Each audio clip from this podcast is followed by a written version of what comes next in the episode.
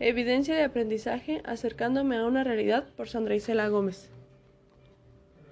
El presente trabajo contiene los elementos del modelo de investigación-acción aplicados a los habitantes de la colonia de ampliación El Cerrito de la ciudad de Salamanca, Guanajuato, con el fin de conocer qué problemática consideran más perjudicial en la actualidad.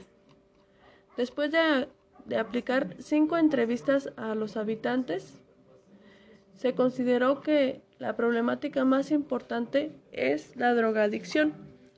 La en el informe de investigación se utilizó la metodología investigación-acción. La recolección de información mediante las entrevistas nos hace comprender que la mayoría de las cinco personas entrevistadas tienen un interés y sentimiento en común en relación a lo que consideran principal problemática. En este caso, como ya lo antes mencionamos, fue la drogadicción. La naturaleza y número de los escenarios e informantes fueron cinco habitantes de la colonia de diferentes edades, con diferentes profesiones y diferente estatus económico.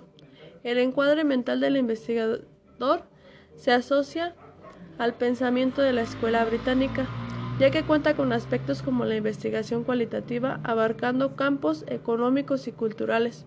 El objeto de estudio se asocia con la observación y sentir de los entrevistados en el caso de los hombres y mujeres de la colonia. Tiempo y extensión del estudio. Una de las primeras fases que se concluyó fue la aplicación de las entrevistas en cinco días, tres de observación y dos dedicados a entrevistar personalmente. En el control de datos se utilizó el software. Es la drogadicción. La en el informe de investigación Como análisis se utilizó